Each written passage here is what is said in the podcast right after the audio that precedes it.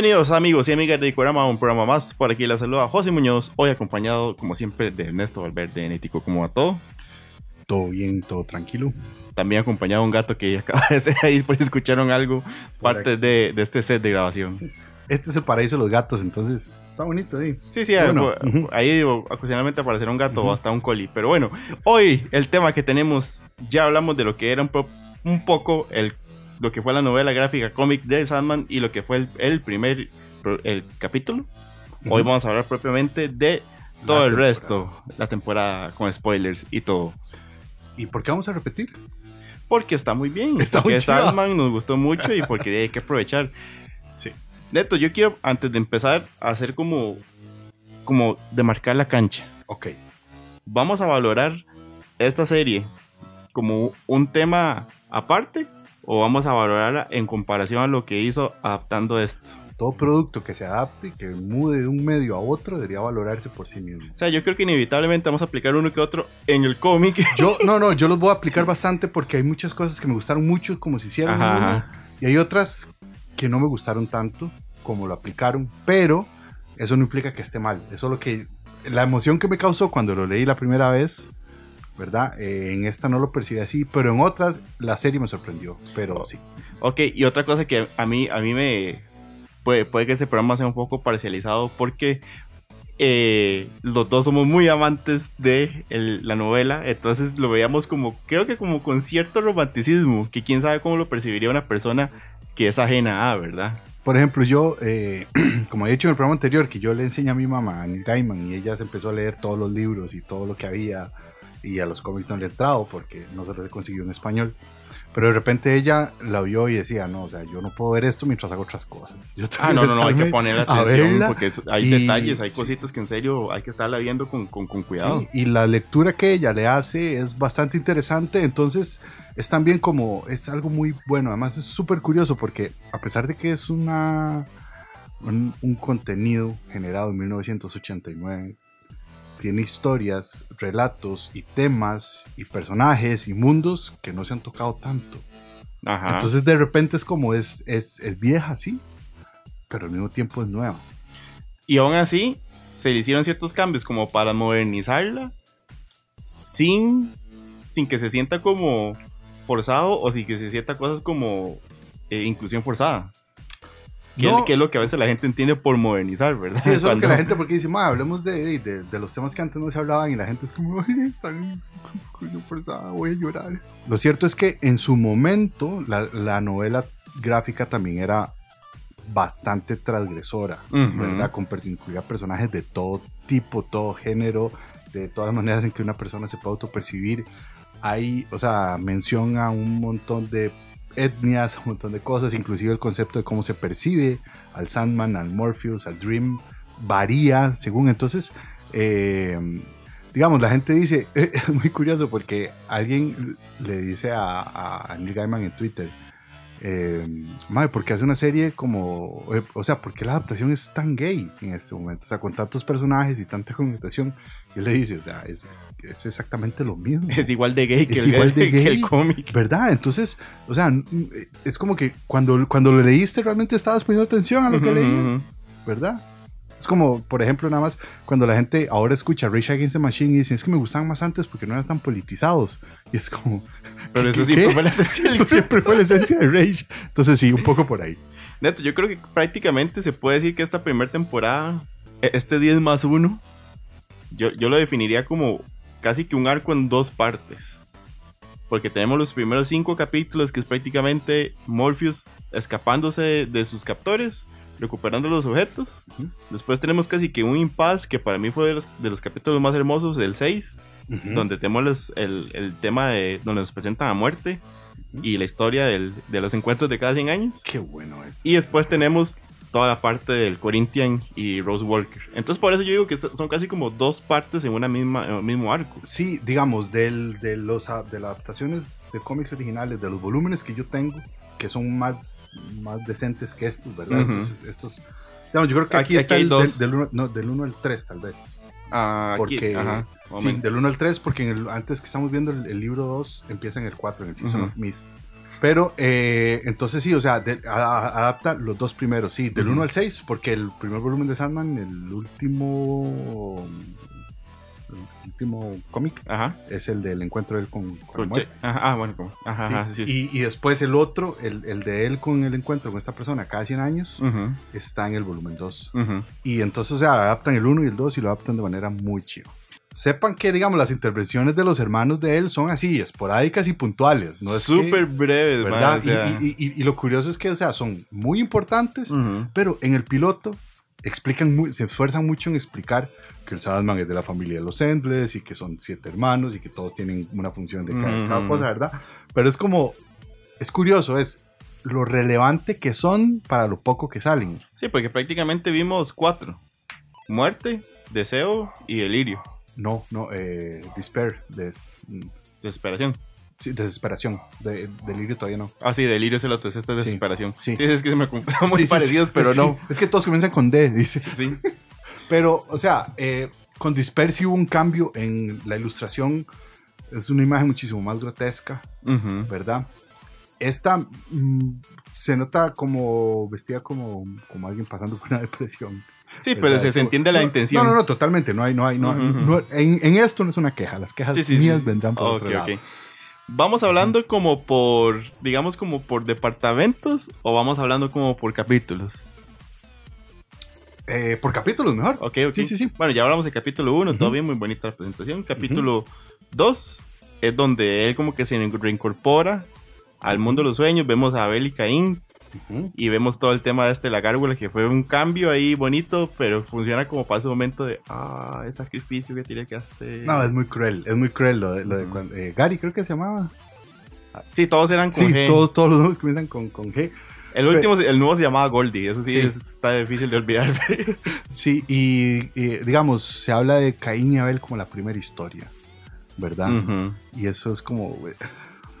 La mente de Neil Gaiman es infinita y ese más seguro todo lo que leyó lo almacenó y lo maneja de una manera increíble, ¿verdad? Entonces, por ejemplo, eh, ese concepto de Caín y Abel como la primera historia y de que siempre lo mate porque sabe que lo y- sí, sí, sí. que- eso es chivísimo, ¿verdad? Con un look así súper nomás con los bigotillos y la vara y estos hermanos disfuncionales. Ma, y, y la hablada de Abel, Abel. Abel es el que lo palman. La hablada del final, donde el ma dice que el ma nada más quisiera un hermano que lo cuide y todo eso. O sea, yo no sé qué es más triste, si es hablada o la vara de la, de la, lo sacrificada de la gárgola. Yo creo que por ahí viene un poco, ¿verdad? Ver, ver, o sea, vemos el, el, a Morpheus que estuvo a- atrapado, encerrado, que se lo llevó puta todo este tiempo, que no tiene nada y de repente encuentra un punto para él poder tener poder y es el sacrificar una criatura de él, eh, quitándosela a los, a los am- am- amigos sirvientes, un poco por ahí, ellos reputeados, A los ¿verdad? empleados. a los empleados, ¿verdad? Y una vez podemos entender cómo funciona la mente y la psique de, de Morfeo. Sí, sí, ahí poco a poco, ¿verdad? Un personaje que los, los diálogos son muy puntuales y muy a lo que venimos, que, que en forma de, las, sus expresiones son muy limitadas, pero a la vez son muy funcionales. Nos va creando esa sensación de que nos va dando el contexto, bueno, este mae por, para lo que ocupa y va a hacer lo que, o sea, va a hacer lo que, lo que sea para lo que ocupa. Él es pragmático. Ajá. Sí, y después que se desarrolle ya en, en- en los del capítulo con el Vortex, pero, o sea, sí es. Un cambio muy importante, que a mí me funcionó mucho es el cambio de, de. Ajá. Porque en el- la novela gráfica prácticamente es como, como un Edgar Silva, digamos. Qué buena descripción, mae. Legítimo, sí. Sí, es un mae flaco así, Sí, sí, sí. estiradillo. No, no, no, sí, sí, sí. Mae, no, es, es que sí, yo lo hubiera casteado, güey. Y ahora nos incorporan esta mujer con sus orejitos particulares. Pero tiene ese servicial, ese, ese dejo que me sirve, ¿verdad? Y es esa, y y es esa eh, servidumbre, pero a la vez como que se cuestiona y como que tuvo que asumir en el tiempo de que él no está. Entonces Sí. ese cambio casi a mí me funcionó un montón. No, y, y- y sobre todo que se siente como que ella no le tiene miedo a decirle las cosas como son. ¿Verdad? Es como que yo estaba aquí apoyándolo, pues yo hago lo que usted diga y a todo esto. Pero si usted la caga, yo se lo digo. De Aún la así, manera a más ver, polite, de la sí, manera sí. más y con, con- y verdad, asusta ella, pero sí. Aún así, cuando aparece la, la calabaza, sí es como, madre, mejor lleve la suave porque el man anda ahí medio, Sí. medio mosqueado. Entonces mejor no. que no la lo- calabaza es este. Mark Hamill. Master. Master. Ok, ahora sí, el capítulo 3 donde tenemos este caballero que lo convirtieron en señorita. Pero lo convirtieron en señorita con una muy, por un muy buen par de razones. Eso sonó mal. Mm, Ah, no lo dije así. Bueno, tenían, tenían sus razones para Ajá. hacer este cambio de personaje. Escuché una entrevista que no sé qué tan cierto es, es esto, de que en teoría Gaiman dijo que en su momento él eligió a John Constantine porque era un personaje que estaba pegado, entonces eso el mal le servía como gancho. Ujú. Para decir que como ah, en esta aparece John Constantine, toda la gente iba a ir a buscarlo porque parecía este personaje.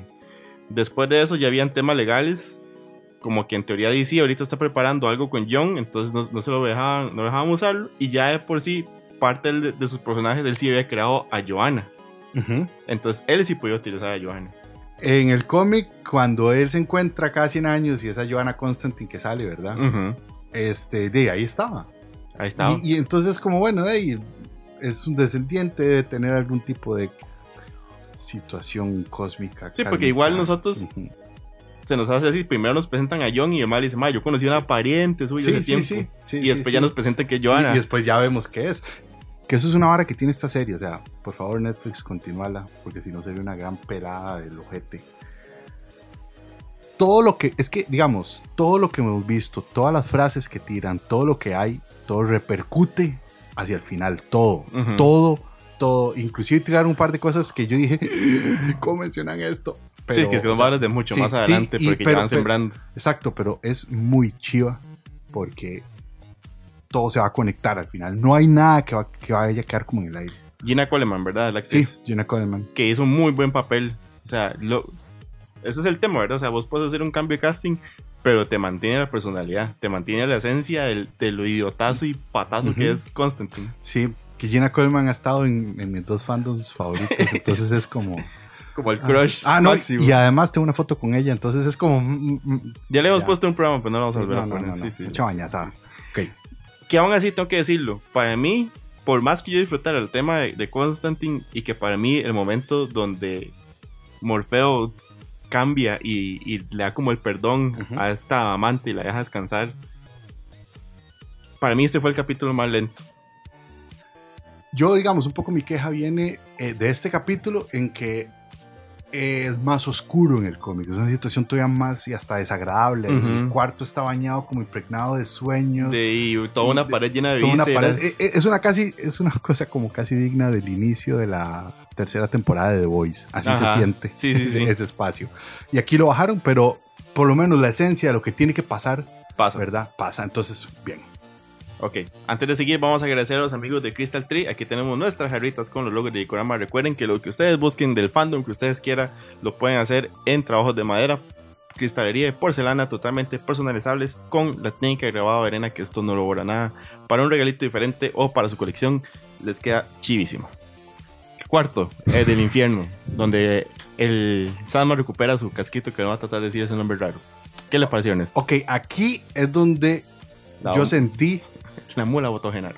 o sea, para hacer una analogía, es como si Greg Berlanti lo hubiera hecho. Ok. hubiera- este capítulo está digno del CW. Ok. Lo, lo- lo que quiere decir es que está muy light. Está súper light. Madre, pero usted no cree que ese tema light es un tema de presupuesto. No, totalmente. O sea, Porque una cosa que tiene la serie es que es muy cuidada con sus. Sí. O sea, eh, trata de ser muy aterrizada, ¿no? Trata de, de los, de, de los efectos, usar los básicos. Sí, mae. A ver, le voy a decir mis dos quejas. Número uno, que quien lo guía entrando al infierno es Etrigan. Madre, sí, o sea, pero fijo, es una vara de derecha. Es una vara de No, yo, yo eso lo entiendo. Sí, pero yo, tenía lo toda la fe de yo- ver a Etrigan Y también. yo, mae, yo quiero ver a Etrigan, por fin lo voy a ver. Y es, es cualquiera ahí, atrapalmejas, ¿verdad? Cualquier demonio. Demonio inventado. demonio ahí. Demonio sí. genérico número 3.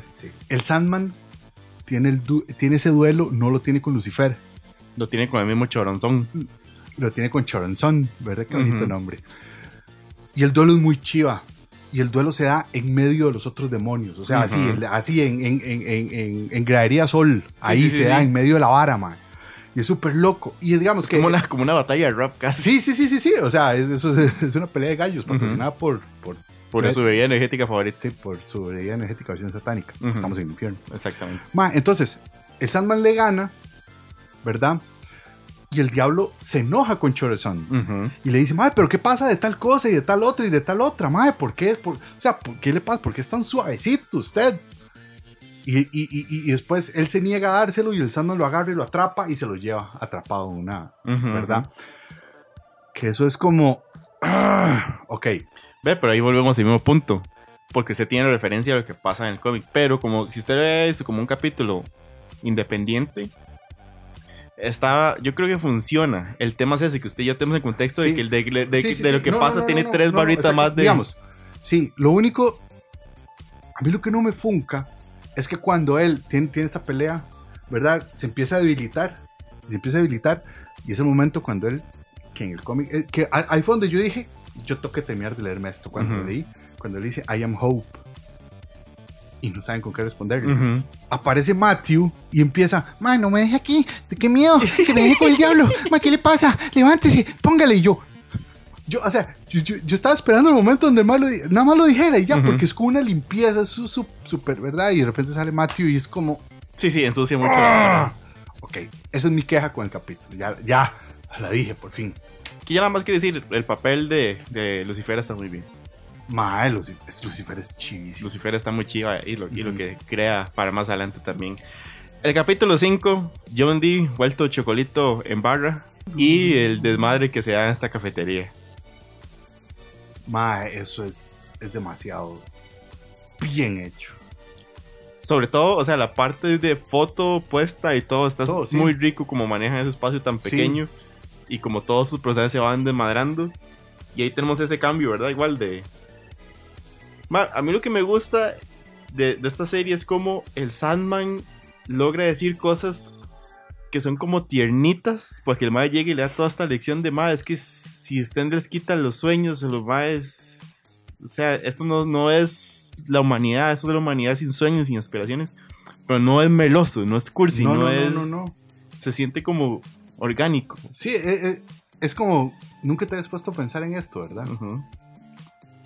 No, no, no es como que me lo están enseñando, no es como que me están, No se siente como una prédica. sí, no es como un capítulo de Rosa de Guadalupe. Primero que nada, el actor que eligieron, Eso es lo que iba a decir, es, ma, ese papelazo. qué gran actor.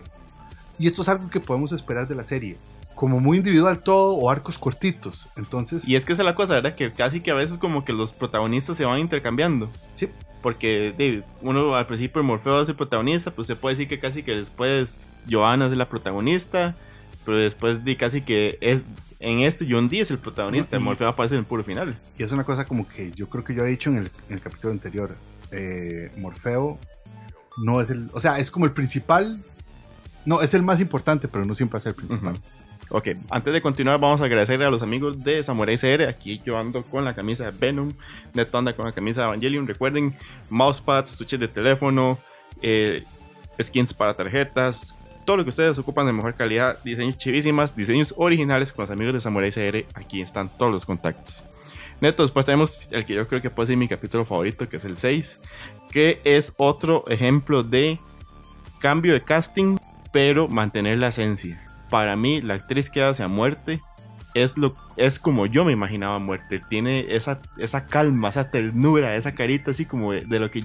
Como de ese lo- carisma de todo va a estar bien. Ajá, ajá, como, como que relajado. O sea, confía en mí. Sí, lo chido, digamos, de la primera parte de ese capítulo es la madre como el mal Sandman aquí todo emo. Ay, es que no sé qué hacer de la No, vida. el, el Salman Emo es cuando sale el primer peinado, cuando lo vemos así como en 1500. Sí, eso sí, Ajá. totalmente. Pero digamos, ahí el man en la banca como, ay, es que qué miserable, no tengo nada que hacer. Ma- Mae, y, y el papel de muerte es como, mae, no se toma esta vara tan en serio. Relájese y ve a estos maes. Y acuérdese por qué estamos nosotros aquí. Y una vez combina esta historia a los encuentros de cada 100 años. Eso, o sea, el haber combinado eso en el mismo episodio me pareció una brillantez. Y de aquí, de este episodio en adelante, es donde la serie me conquista, donde les perdono el episodio CW y la serie me conquista. Ok, después tenemos el primer capítulo donde ya empezamos a ver todo ese tema de Rose Walker y los coleccionistas. Ma, es que el tema de los coleccionistas es Madre, que, que- o sea, yo creo que una cosa importante que tiene esta serie rajado es el casting. Porque también este Mae que hizo el Corinthian, que es el Mae que era uno de los villanos de Logan, Ujú. a mí me hace gracia porque mae, práctica, el Mae sí tiene un dejo como, como que si fuera ciego, como ese tipo de mover la, la, la cabeza. Pero el Mae siempre anda como con ese gesto así, canalla, mae. Ese Mae, eh, el papel del Corinthian a mí me encantó. Ma, el o sea, hace muchos años Neil Gaiman dijo que querían hacer una adaptación del Sandman y querían meter al Corinthian como si fuera uno de los hermanos. Ujú, se me ha hecho. Por dicha, eso nunca se hizo. Eso ya Pero se aquí tomó mucha importancia, Ujú. ¿verdad? Siempre estuvo presente un poquito a poco. Es el que le dice al mae cómo tenerlo encerrado. Sí, sí, eh, fue como el que iba creando el mal desde el principio y al final es como el que va a gestar todo ese tema con Rose del vórtice Sí. y lo que puede No. atentar a, a- a desbancar a, a Sandman. Sí, y además hay algo curioso. Yo no sé si cuando yo lo leí no me di cuenta, posiblemente. Muchos se me perdió en la traducción. Ujú, Y el ¿verdad? tiempo y Pero, drogas. pero, pero de repente, cuando, bueno, esto es cuando, cuando hablamos de ese episodio espe- específicamente, pero es como que este Corinthian es el causante de que todos estos coleccionistas sean lo que son. Ajá. Y esa idea es demasiado chiva. Pero así, vamos, lo que tiene esta, el 7, el 8, el 9 y el 10, ujú. Es sí, que- veámoslo como un grupo. Sí, es que combinaron todas las historias que venían, pero digamos, la historia eh, del niño que se cree Sandman superhéroe era una cosa por aparte. Ajá, que lo incorporaron súper bien y le Rose Walker era otra cosa por aparte. Eh, la amiga de Rose con la que andan, eh, se me olvidó el nombre. Lita Hall. Lita, ajá. Era otra cosa como ahí, como también por ahí. Y lo de los coleccionistas es, era otra vara. Y los más dijeron, no, ma, juntemos todo, Todo que, todo, que todo se relacione, que todo tenga una unidad. Y fue como, está demasiado chiva.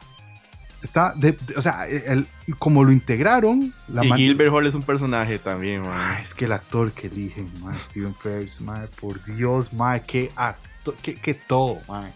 Y después al final, y un detalle, ¿verdad? Al final, cuando, cuando, eh, cuando vemos a Unity, que también sale al inicio, que es la abuela, la visca, la, la viscahuera, dijo la, la chilindrina, y cuando aparece, y la más le dice por qué es el, el, el vórtice, ¿verdad? Y le saca el corazón, y es un detallazo, porque el corazón es igual al, al, al, al sigilo que él utiliza para comunicarse con su hermanita. Ajá. A pesar, y aparte del detalle, los ojos dorados, ¿verdad? Los ojos dorados. Es que sí, o sea, es que hay tanto, hay tanto. Está, está muy bien construido. O sea, Sí. lo más lograron, sí se ve que hay investigación para ver todos esos detalles y amarrarlo. Sí. O sea, hubo mucho trabajo de guion para decir todo esto que está aquí, hagámoslo, pero no lo dejemos suelto. Y haberle dado el hermano y todo está genial. Ese cierre, el hecho de. No, no tenemos. Esto no es un cómic de superhéroes. No iba a haber golpes, no iba a haber una super pelea. El tema todo se resuelve por creación de historia, por los conflictos. ¿Le funcionó el- el- ese final? A mí eso es lo que yo amo de Sandman. Que en el Sandman, ves, o sea, cuando Sandman está peleando en el infierno y, y- y tienen esta batalla de gallos, y entonces el man, el man gana diciendo yo soy la esperanza, y de repente pasa de ser solo una palabra, un concepto, a ser algo muchísimo más grande. Esto es lo que siempre va a pasar. Y por ejemplo, en el Season of Mist, que es lo que ojalá adapten, que viene, que a Sandman le pasa una vara, y yo dije, man, yo, yo, o sea, leyendo el cómic, yo ahora sí voy a ver este man volando pichazos. y no pasa. Ajá. Y entonces la parte mía que, que le gusta las películas de acción se decepciona, pero la parte mía que le gusta jugar de pretencioso obtuvo un relato, una historia, unos conceptos y una vara geniales. El capítulo extra a mí me llega directo al corazón porque cuando yo leí El sueño de mil gatos, fue donde yo dije, ma, este ma es un genio. Este ma en serio. Y verlo adaptado y verlo con ese estilo de animación, a mí me encantó. Ma, y sobre todo, bueno, sobre todo que aquí estoy chineando uno y usted tiene como un millón de gatos aquí, pero mae, el hecho como que no dijeran nada, un día fue, hey, tomen, aquí hay un episodio Ya, extra. había, ya en teoría en algún lado habían dicho el 10 más 1, pero nadie entendía qué era. Ok, sí, porque, o sea, Ujú. nadie, ni ninguno de los sitios que publican payasadas, ni los que publican cosas serias, Nada más fue así de repente, mira aquí está. así. Ese y Calliope. Sí, y, y- y las lecturas de dos personas, o sea, mucha gente dice, no, es que eso es Netflix diciendo, tomen, eso es lo último, ya no hay más, y otra gente diciendo, como, quieren más, tomen, aquí está esto porque seguimos. Yo ya no sé ni qué leer, ni qué Yo interpretar, nada, pero nada más agradezcámosle. de una más aga- a- agradezcámoslo, y sobre todo que es, o sea, es como Neil Gaiman, como showrunner o productor de, de lo que está haciendo, juntándose con gente con la que le ha gustado trabajar toda la vida Ujú. con gente que ha hecho cosas que a él le gustan. Y ma, yo creo que este es el momento de la vida donde el Mae puede hacer lo que, lo que quiere con esta historia. Neto, ¿algún comentario de cierre? Algo que le quedara ahí o algo que. Me lleva la Gapi no haber visto a Etrigan. Y sobre todo ese momento que ma, yo, o sea, era para que el Sandman estuviera rodeado de todos los demonios, pero hay una cuestión de presupuesto. Y por eso digo que es un momento CW. Ujú. Porque CW veía mucho por no invertir. Exacto, exacto. Yo lo único que voy a decir es que me faltó los momentos donde el Sandman le metieron un poquito de pospo y le dieran esas, esas, como los momentos donde lo vimos después de convertirse en gato que le veían los ojos, o hay un momento que él se refleja en el agua y se ve como esta vibra, esta presencia. Me faltó esos momentos, pero aún así el papel de ese actor volando. Más demasiado bueno. Ok, ahora sí, para cerrar, vamos con esta sección de la recomendación de la semana, gracias a Hacky Store.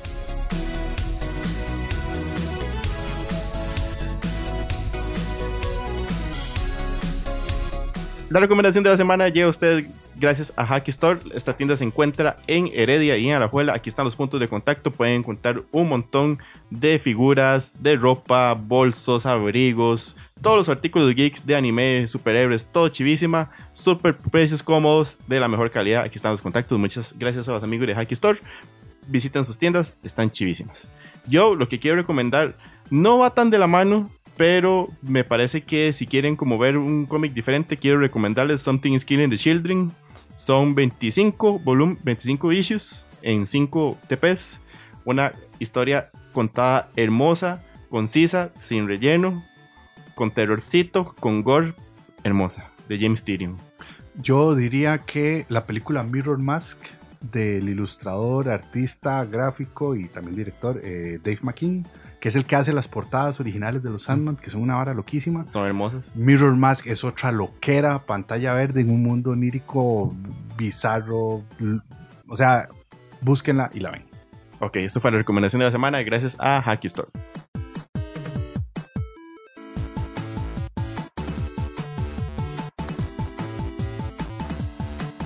Yo creo que lo único que podemos decir es que quedamos contentos con esta adaptación y que se le hizo tributo al material de origen.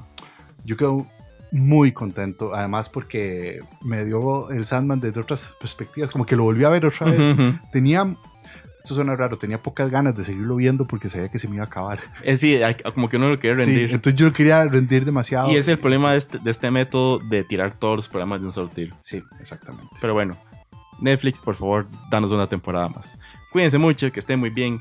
Síganos en nuestras redes, Geekorama CR, que estén muy bien. Chao.